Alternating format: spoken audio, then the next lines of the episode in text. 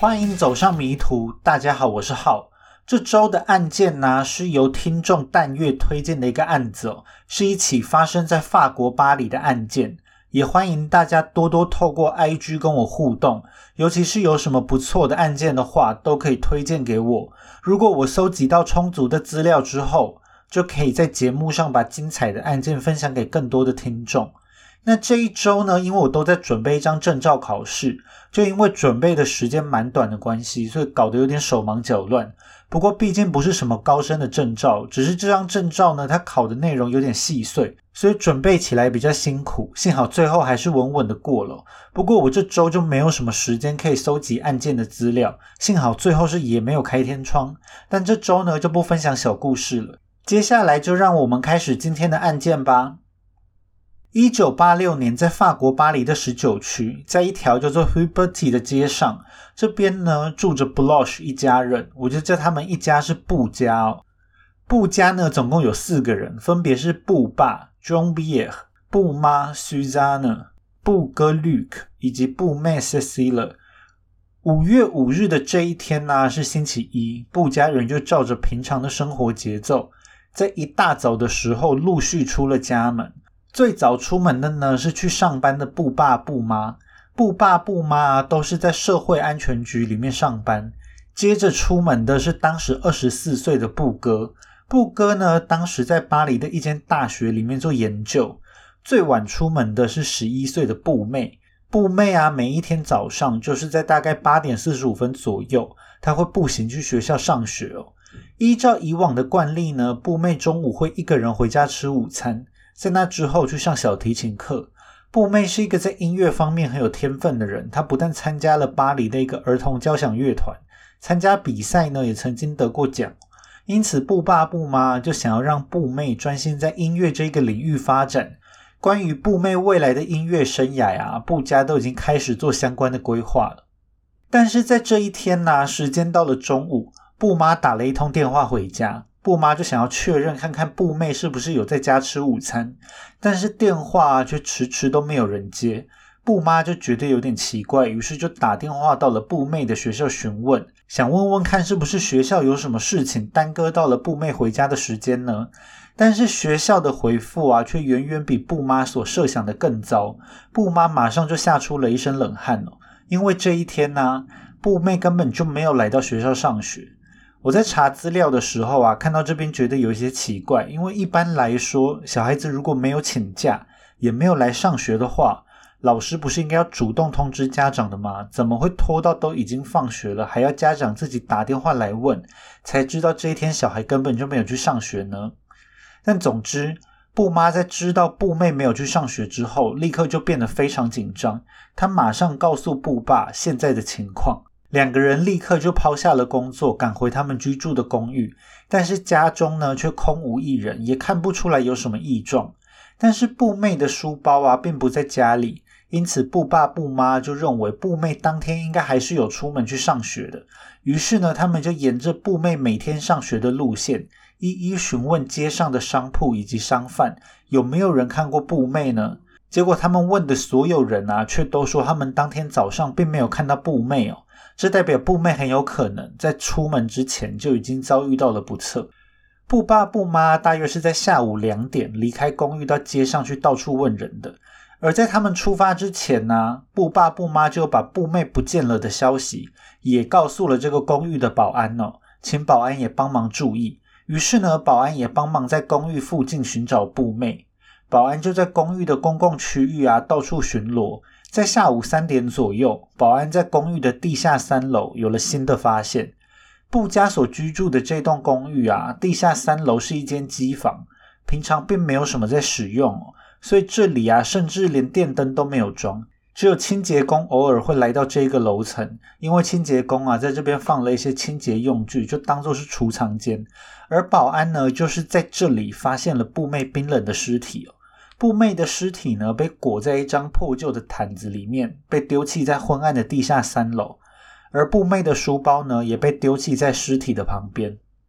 巴黎刑警呢，在接到报案之后，立刻就赶到了现场。布妹在死前呢，曾经被凶手暴打，凶手下手是非常残忍的。步妹的脊椎啊都被凶手打到裂开哦。之后呢，凶手还用刀子捅了步妹的胸口。到最后呢，步妹是被凶手给勒死的。步妹身上的衣衫啊，非常的凌乱，在步妹半裸的身体上，警方采集到了犯人的精液，因此警方相信啊，步妹曾经遭受过性侵犯。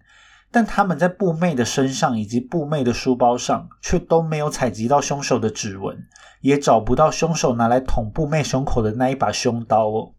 布爸布妈没有办法相信自己所看到的惨况，明明是这么平凡的一天，十一岁的布妹啊，就像每天一样出门上学，结果就被变态的犯人盯上，被残忍的性侵跟杀害哦，成为了一具冰冷的尸体。这个案件呢，就让我想到韩国之前很轰动的赵斗淳事件哦。赵斗淳呢，把一个在上学途中的八岁女童拖到厕所里面强暴，过程中呢，也是打到这个小女孩遍体鳞伤哦。在事后啊，他还想要吸出女童体内的精液，让警方没有办法抓到自己哦。他就用通马桶的东西用力的吸小女孩的肛门跟性器官。小女童的大小肠啊，就因此都被吸到身体的外面。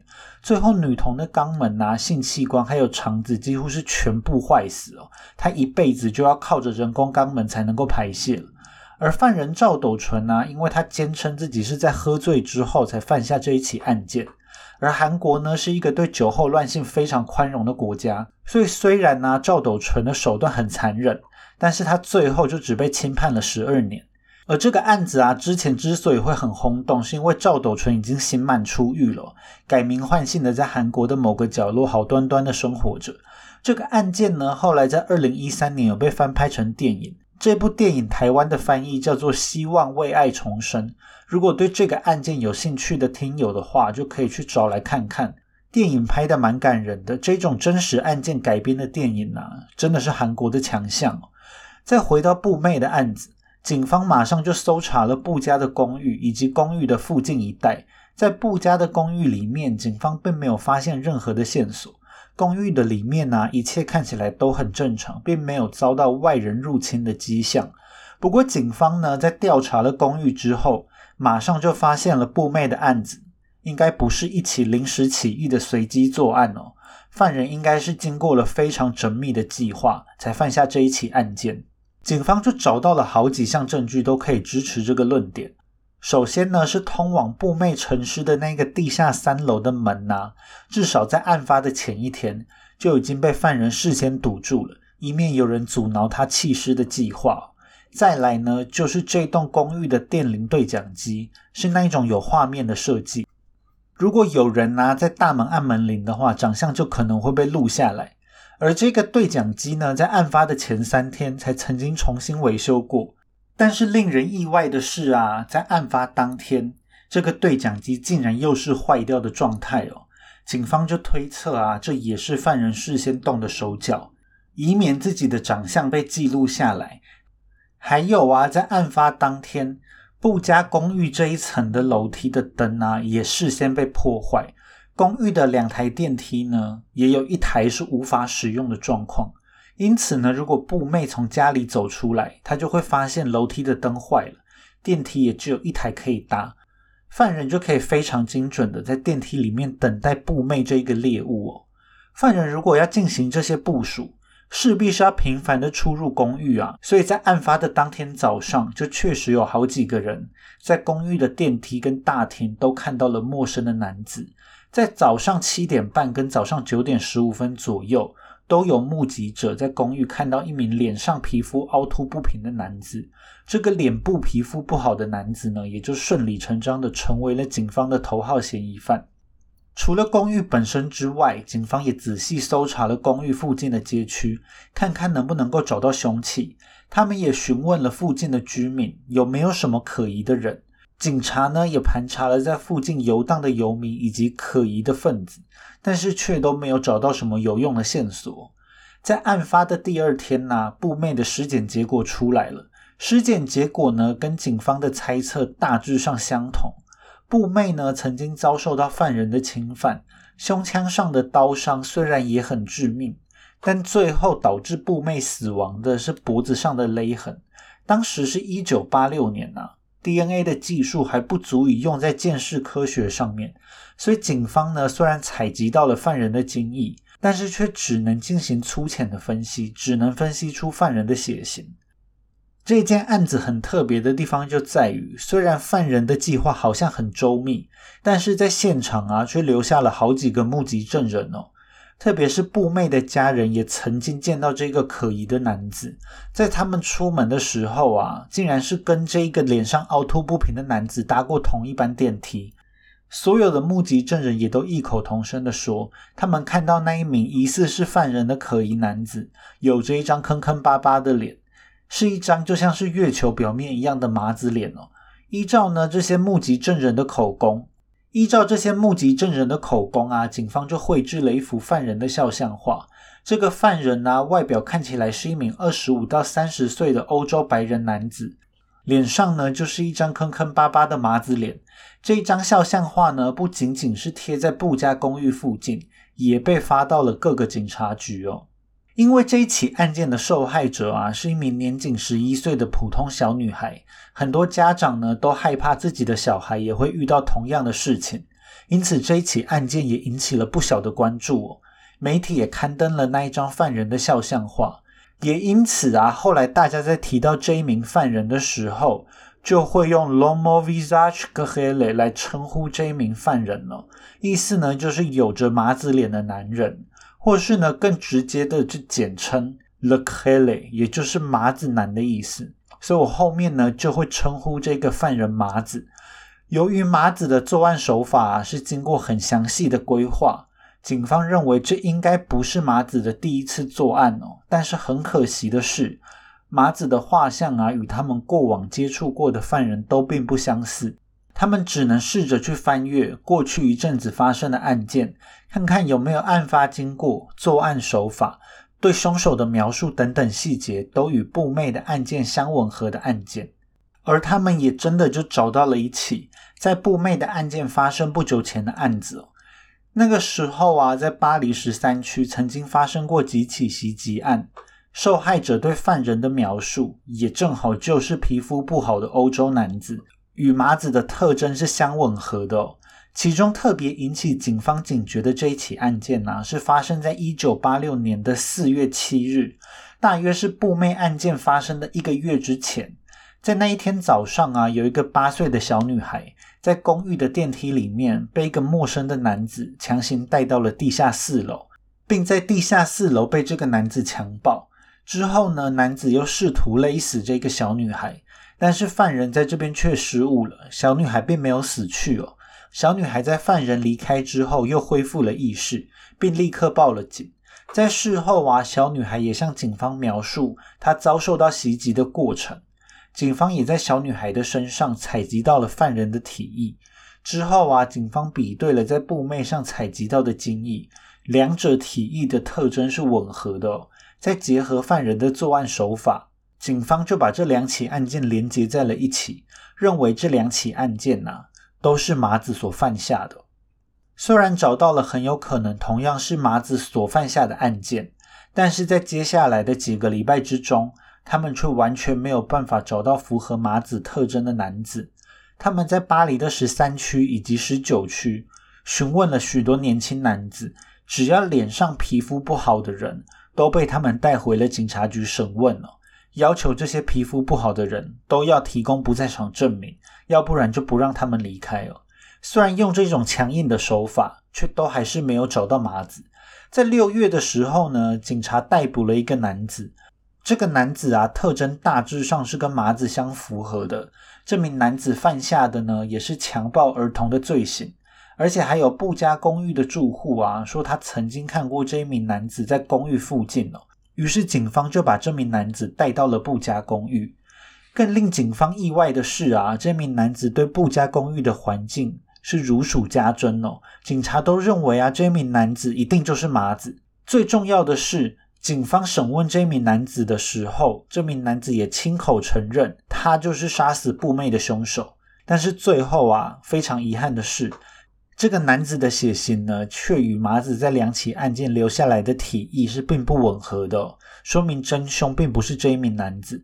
至于为什么这名男子呢会说他就是凶手，可能只是这名男子随便乱说一通，也有可能是警察屈打成招，都是有可能的说法。但总之，他就并不是警方要找的麻子哦。因为警方的调查呢，并没有什么进展，所以每当有类似的案件发生，警方就会很担心又是麻子犯下的案件哦。一直到一九八七年年底，警方总共把大约十起案件都归咎到麻子的身上哦。但并不是全部的案件都符合麻子犯案的特征，其中有一起啊，是发生在巴黎十四区的案件，有一名十四岁的少女在进入了电梯之后。被一名男子尾随一起进了电梯，在电梯里面呢，这名男子就拿出一个机器，并自称是一名警察，要验证少女的身份。于是呢，就跟着少女一起回了家。在少女的家中啊，男子就用枪威胁这一名少女就范，之后呢，用领带勒晕了这一名少女，并强暴了少女。在男子离开之前，还翻查了屋子里的贵重财物哦。虽然这个作案手法跟麻子并不完全相似。事后，这名少女也说，她并不记得犯人的皮肤有特别的差。不过当时啊，对麻子的搜查已经到了杯弓蛇影的程度，所以即使不完全相符，也被认为是麻子所犯下的案件。而这一起案件呢，在之后科技进步之后，会发现真的是麻子所犯下的案件哦。另外啊，还有两位受害者是二十六岁以及三十四岁女生的案件。年龄上呢，也并不符合麻子挑选受害者的特征，但是也被认为是麻子所下的手。在布妹的案件发生后不久，布家人就火化了布妹的遗体，并离开了巴黎。在一九八九年的一月，布妈就在一起交通意外中去世了。在她死前呢，也都没有找到杀害女儿的凶手。在那之后啊，调查一直都没有进展。虽然案件调查一直都没有进展，但是巴黎刑警啊却一直都没有放弃这起案件哦。但是就因为没有新的线索，这起案件也就逐渐变成了冷案。在接下来的几十年间，这一起案件一直都是巴黎刑警侦办的案件之中很有名的一桩悬案哦。时间过了好几年，在一九九四年的夏天。有一名十一岁的少女 Ingrid，我就叫她小英。小英呢，在巴黎东北方的郊区米提莫里。这个米提莫里的地理位置啊，是在巴黎戴高乐机场的附近。小英呢，被一名自称是警察的男子诱拐，被带上了一台白色的 Nissan 或是 Volvo 的汽车。这名男子呢，把小女孩载到了巴西西南方郊区的萨克雷，并强暴了小英。不过，男子并没有伤害小英的性命。在一九九四年的十月，又有一名开着白色 Volvo 车的可疑男子试图诱拐两名未成年的少女。这一次呢，男子很快的就被警方逮捕了。但是在调查之后，却发现这名男子的 DNA 检测结果并不符合小英身上残留的 DNA。小英呢，也认不出来这名男子的长相。所以当初诱拐并强暴小英的，并不是这名男子，而是另有其人哦。由于布妹的命案呐，在小英被诱拐的时候，已经是一件发生在七八年前的案子了，所以警方一开始并没有把小英的案件跟麻子联想在一起哦。后来呢，警方还是有发现小英对嫌犯的描述与麻子格外的吻合哦，因此警方就开始怀疑小英的案子犯人可能也是麻子。法国对于 DNA 技术的应用，一直要到一九九零年代的初期才开始，一直到一九九四年，法国才通过了新的法律，才能够正式的将 DNA 鉴识技术运用在案件之中。所以在经过 DNA 的分析之后，就发现强暴小英的犯人确实跟麻子是相吻合的。小英对犯人的描述也是跟麻子符合的嘛？这也是经过多年之后，警方又再一次掌握了麻子的行踪哦。不过这一起案件呢，也引起了警方的困惑。在一九八七年到一九九四年的这一段期间内，为何麻子都没有再犯案了呢？难道是因为麻子已经因为其他的案件，因此被捕入狱了吗？但是警方在跟囚犯资料做比对之后，却仍然是一无所获，就推翻了这一个设想。而且啊，关于小英的这一起案件。麻子的活动范围从巴黎东北方的米提莫里到西南方的萨克雷，活动范围非常的大，整个巴黎市区郊区都被扣在里面哦。因此呢，警方就只好扩大调查，调查整个法兰西岛大区中，他们认为有嫌疑的男子，尤其是拥有白色尼桑汽车或是白色 Volvo 汽车的男子，几乎都接受了调查。但是在这样大规模的搜索之后，却依然是一无所获。在这起小英的案件之后啊，对于麻子的调查又再次遇到了瓶颈。不过呢，警方在一九九六年就有成功的把刚刚讲到的那一起一九八七年发生在巴黎十四区的案件，也就是十四岁少女的强暴案，透过 DNA 分析的技术确认是麻子所犯下的案件。接下来呢，又过了好多年，在二零零一年的时候，警方又意外的发现，在一九八七年啊，曾经在巴黎的第四区发生过两起命案。当时呢，警方在现场采集到的 DNA 竟然也跟麻子是相吻合的。这两起命案呢，其实是同一起案件哦。两个死者是沉尸在同一间公寓之中，凶手行凶的手法与麻子的其他案件都完全不相似哦。两名受害者之一呢，是二十岁的德国女生，她是来法国当 OPEC。这个 OBEC 啊是一个特殊的制度，维基百科上面的中文翻译呢叫做互惠生。这种互惠生的运行方式呢，是由年轻人寄住到另外一个国家的家庭之中，年轻人呢会帮这一个家庭照顾小孩以及做家事，并获取一些零用钱作为回报，是一种能够体验外国文化的方式。而另外一名受害者呢，就是雇佣这一个德国女生的三十八岁妇女。她是在发行担任飞机的技工。这个妇女的尸身啊，身体赤裸，死状是很奇特的。她的手脚呢都被捆绑了起来，并绑在身后。因为手脚都被绑在身后嘛，因此她的身体呀就呈现一个反折的弧形。她的全身呢就只有腹部跟地板接触在一起哦。在尸体的上面呢，还有好几个烟头烫过的痕迹。凶手勒死妇女的手法也非常猎奇。他呢是用一根绳索跟一根棍子，他靠着扭转这根棍子啊，让绳索渐渐收紧，最后勒死这个妇女，是非常带有虐待意味的杀人手法。二十岁的德国女生呢，则是沉尸在另外一个房间，死状一样是很特殊，哦，尸身也是赤裸，在嘴里呢被凶手塞了东西。德国女生的手脚被绑在一张双层床上，身体的姿势啊是一个大十字哦。就像是耶稣基督一样的死状，尸体的脖子呢被凶手割开，留下了血淋淋的刀口。他的身上也有许多烟头烫过的痕迹，死因同样是被勒死的。尸检报告显示呢，这一名德国女生在她死前不久，曾经跟一个血型是 A 型的人发生过合意的性行为。警方呢在女生的卫生棉条上面采集到了男性的精液，由于并不是被强暴的。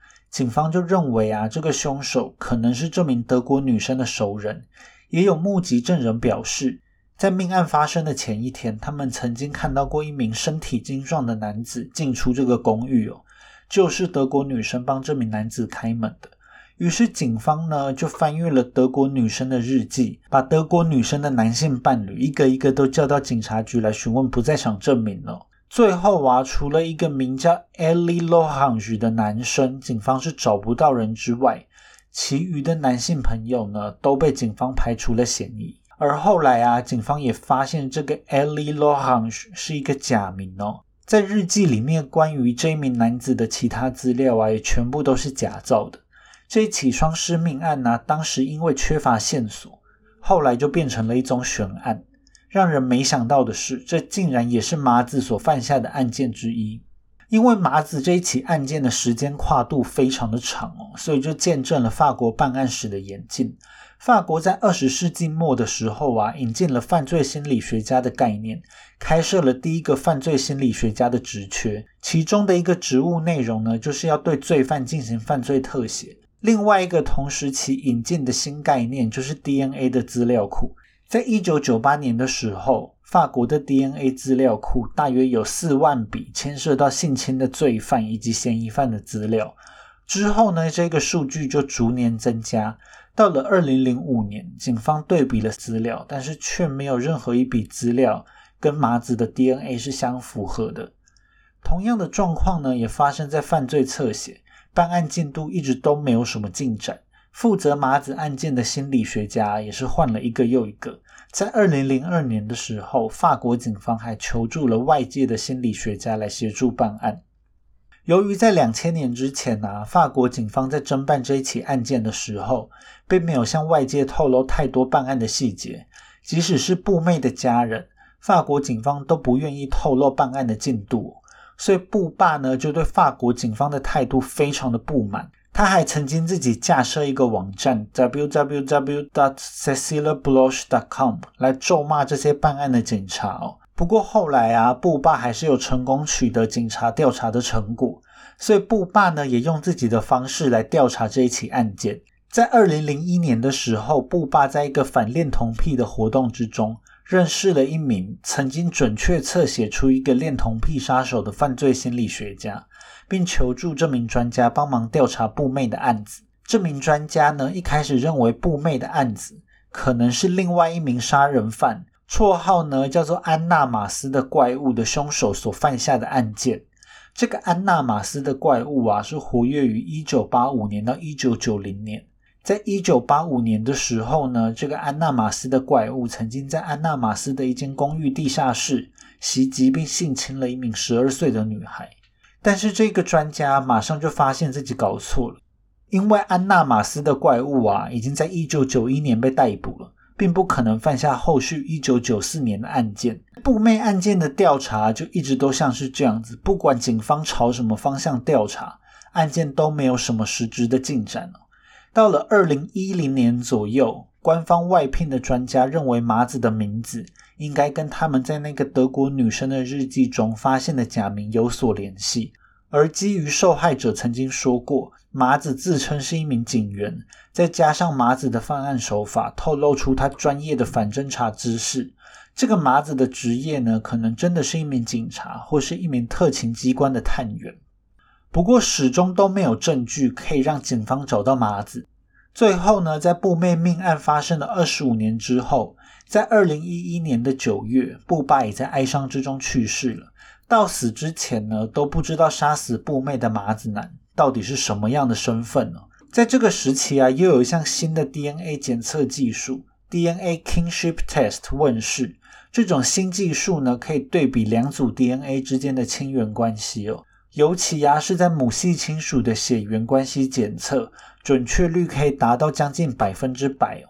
在二零一二年的六月，法国的基因鉴定专家就把麻子的 DNA 拿来跟法国 DNA 资料库中大约两百二十万的资料来做对比，但是却依然一无所获，表示在法国的 DNA 资料库中并没有任何一位嫌犯与麻子有血缘关系哦。在两千年代初期，法国警方引进了一套分析犯罪行为学的软体。这个软体呢，可以比对不同案件的犯案特征，让警方找出可能遗漏的相关案件或是重要的线索。在二零一四年的时候，警方使用这套软体，意外发现了一起一九九四年发生在巴黎东北郊区莫城的命案哦。这起案件呢，与麻子的犯罪手法有极高的相似度。在一九九四年的七月啊，一名十九岁的学生卡黑纳勒霍，我只叫他小卡。小卡被勒死的尸体呢，在巴黎东边郊区的树林里面被人发现。小卡是在他的尸体被发现的一个月之前，在巴黎东北方郊区的莫城失踪。这起案件呢，与先前麻子犯下的案件相比。小卡被勒死的勒痕啊，与布妹的状况非常相似，而犯人勒死小卡的手法与一九八七年的双尸命案是如出一辙。而小卡失踪的莫城啊，与小英被诱拐的地点，在地理位置上也有着极高的相似度，因此分析软体就认为小卡的命案呢，可能犯人也是麻子哦。不过很可惜的是啊，在发现小卡尸体的命案现场。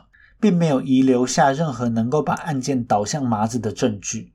在二零一五年的时候，这一套犯罪分析软体啊，已经有超过一万四千起案件的数据库哦，又将麻子啊导向了一起发生在一九九一年的案件。在一九九一年的年底，在巴黎十九区，有一名名叫 Sophie 的年轻房屋中介，我就叫他小苏哦。小苏在看房的时候呢，遭到了陌生男子的袭击。并在被强暴之后就被杀害了。当时呢，其实是有在小苏的身上采集到犯人的 DNA 哦，但是在二零一五年，警察却没有办法把当时的 DNA 拿出来跟麻子做对比，因为在巴黎监视机构的疏忽之下，当时采集到的 DNA 样本啊已经遗失了。虽然不能肯定小苏的案件跟麻子的关联性，但如果杀害小苏的犯人真的是麻子的话，那就代表警方原本猜测。麻子在一九八七年到一九九四年之间并没有犯案的推测其实是错误的。到了二零一八年之前，协助布霸以及协助警方的那两位犯罪心理学家联手展开了一个全新的调查方向。他们发现呢，一名前大学教授十分可疑哦。这名教授呢，在一九九五年的时候，使用 Oblomov 这个名字在网络上面活动。这是一个俄罗斯语的名字哦，是俄罗斯小说家 Ivan Goncharov 代表作的小说的书名。这两个犯罪心理学家呢，发现这一本小说的主角名字跟《双尸命案日记》中的假名是非常类似的。而且更巧的是啊，小说家的姓氏 Goncharov，如果用西里尔字母书写的话，也会变得非常像日记里面他们发现的那一个假名哦。警方就认为啊，这可能并不是巧合，于是就朝着这个方向调查了一段时间。但是警方呢，最后却还是发现这个调查方向也是一个死巷子哦。两名心理学家的推论应该只是穿凿附会而已。麻子的案件呢，经过多年的调查，负责侦办这一起案件的警察团队都不知道换过几轮了。依靠着进步快速的 DNA 技术与大家三十几年来不放弃的努力，这一起案件呢，在今年，也就是二零二一年的时候，终于迎来了破案的曙光哦。这时的警察呢，已经确认麻子至少犯下了三起凶杀案以及好几起的强暴案了。其实，在他们分析这几起强暴案的生还者的遭遇时，就有注意到啊，几个生还者都有提到麻子自称是警察，还出示了警察的证件来降低受害者的戒心哦。但是，令人觉得奇怪的是，法国警方却一直没有针对警方的自己人做过详细的检查。而在二零二一年的这一次调查，巴黎警方终于决定土法炼钢，要把当年在巴黎服务的警队以及国家宪兵队都一个一个找出来调查。而当他们准备要调查当年在巴黎服务的宪兵队时，案情就有了重大的突破。在他们的名单之中呢，一共要调查大约七百五十名的宪兵，但是呢，在他们准备要调查一名叫做 François v e r h o v 的前宪兵队成员时，这一名成员呢，却迟迟没有现身来接受调查。最后，警察呢，在二零二一年九月二十九日发现，这名男子已经在南发的家中服用药物自杀了。在尸体的旁边呢，还留有一封遗书。遗书里面呢，就承认自己就是警察追查了三十五年的麻子哦。后来 DNA 的检测结果也支持了这一个说法。这一封遗书呢，是麻子写给他老婆的。在信中，他并没有提到任何受害人的名字，但是他承认呢，自己在年轻的时候因为冲动而伤害了很多的人，并杀害了无辜的人哦。他会犯下这些罪孽，都是因为他有一个不幸福的童年。他一直到一九九零年代末期，才因为婚姻以及小孩带给他的快乐，让他完全金盆洗手。这个麻子啊，是一九六二年一月二十二日在法国最东北边的诺尔省出生的。关于他童年的资料并不多，只知道他有个对他很严厉的爸爸。他在一九八三年的时候结了婚，并在这一年加入了摩托车卫队。这个卫队啊，平常就会骑着很帅的撞击到处巡逻，是个很拉风的编制哦。麻子呢，在警队中的风评非常好，他是一个很热心、很善良的人。而且永远都准备好要出任务，谁都没有想到啊，麻子就是在这一个时期开始了一连串的犯罪活动。不过非常可惜的是，麻子在遗书中并没有交代哦自己究竟犯了多少的案件，所以警方就只能依据手上掌握的 DNA 证据来推断。麻子所犯下的案件呢，其实前面都已经有提到了，所以我就只是再顺着时间轴梳理一次。麻子的第一起案件呢，是在一九八六年四月七日，他在电梯的公寓里面袭击了一名八岁的女童，并把女孩拖到了地下室强暴。在他离开之前呢，想用绳索勒死小女孩，但是小女孩却奇迹的生还了下来。第二起案件呢，就是开头所叙述的布妹命案。在一九八六年的五月五日，十一岁的布妹也是在电梯里面遭受到麻子的袭击，被强行带到地下室性侵。而这一次布妹就没有这么幸运了，麻子除了勒死布妹之外，还在布妹的胸口刺了一刀，确保布妹没有办法死里逃生。这一起案子呢，虽然有很多人都在公寓见到了麻子，但是令人意外的是，事后竟然没有因为目击证人而顺利追捕到麻子哦。在布妹案件一年后，在巴黎的第四区发生了双尸命案。这个命案发生的地点呢，是一个非常受到观光客欢迎的地方哦，是巴黎的马黑区。在这里呢，有着很多艺术质感的小店。这起双尸命案的受害者分别是二十岁的德国女生与三十八岁的飞机技师。这两名死者啊，与前几名受害者都是小女孩的特征并不相符哦。因此呢，一开始并没有认为是麻子所犯下的案件。这两名死者的死状也都非常猎奇，他们是受尽虐待而死哦。在杀害了三个人之后，麻子依旧是若无其事的继续待在摩托车卫队哦。之后，在一九八七年十月二十七日，在这天中午左右，麻子盯上了一名十四岁的少女。麻子呢就出示了自己的警察证，跟着少女返回了公寓哦。麻子当初对少女声称呢是要到少女家做调查，结果他一抵达少女的家中，就用手铐把少女铐了起来，并强暴了这名少女。在离开公寓之前呢，麻子还搜刮了少女家中的贵重物品。不过呢，麻子并没有下手杀死女孩哦。在这一起案件之后，麻子就沉寂了很长一段时间。在现实生活中的麻子啊，虽然人还在巴黎，但是他已经在一九九八年离开了摩托车卫队，并转往在一般的警队服务。到了一九九四年呢，麻子开始在巴黎近郊的上塞纳服务。而在六月二十九日，在麻子销声匿迹了七年之后，麻子再次现身。诱拐了一名正在骑脚踏车的十一岁少女，也就是前面讲到的小英。麻子也是出示了警察证，叫小英上车哦。他对小英说啊，是要带她回警局，但是实际上麻子却是把小英带到了一间废弃的农场，并强暴了小英。在这起案件之后呢，麻子就真的消失的无影无踪了。而在现实生活中的麻子啊，就过着家庭美满、官运亨通的生活。他后来啊，就转往阳光明媚的南发警队服务，并在当地退休，与老婆还有两个孩子开心的生活在一起。麻子在当地也是一个模范市民哦，在二零一九年到二零二零年还担任了市议员。谁都没有想到啊，这样子的麻子竟然是犯下了这么多起恐怖案件的杀人犯。而这起案件呢，有一个让人觉得很扼腕的地方，是因为麻子在被起诉之前他就自杀了。所以麻子呢所犯下的罪行，在麻子死掉的那一刻就不再追究了。因此，即使麻子犯下了这么多让人不齿的罪行，但是麻子在法律上依旧是保持着无罪的身份而比这更让人扼腕的是，麻子是在没有留下任何口供的情况下就自杀了嘛？所以我们永远都没有办法知道麻子总共究竟犯了多少起案件哦。像是前面所讲到的小苏还有小卡命案呐，就都因为在现场找不到麻子的 DNA，无法确定到底是不是麻子所犯下的案件哦。而且根据遗书的内容啊，麻子自称他到一九九零年代末期都还有在犯案，但是警察所掌握到的最后一起案件却是发生在一九九四年，这就代表着非常有可能还有一些麻子所犯下的案件。